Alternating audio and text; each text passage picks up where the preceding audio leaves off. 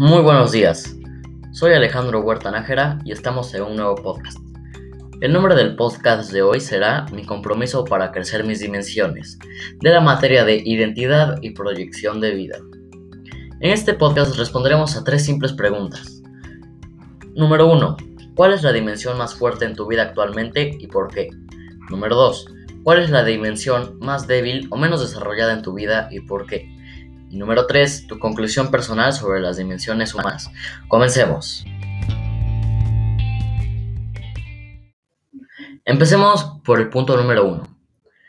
¿Cuál es la dimensión más fuerte en tu vida actualmente y por qué? Bueno, actualmente yo pienso que mi dimensión más fuerte es la corporal, ya que soy una persona a la que le gusta tener una vida saludable y hacer mucho ejercicio. Y en esta cuarentena no dejé de hacerlo, incluso empecé a hacerlo más porque no usaba mucho mi tiempo, así que entonces empecé a dedicarlo al ejercicio y esas cosas. Y por el momento siento que es mi dimensión más fuerte. Punto número 2. ¿Cuál es la dimensión más débil o menos desarrollada en tu vida y por qué?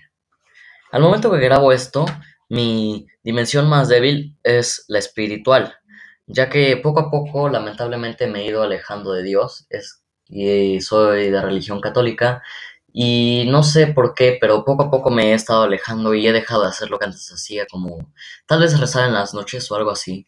Y en verdad me gustaría volver a empezar a hacerlo porque siento que me alejo y no me gusta que pase eso. Es por eso que siento que en el momento la más débil que tengo es la dimensión espiritual.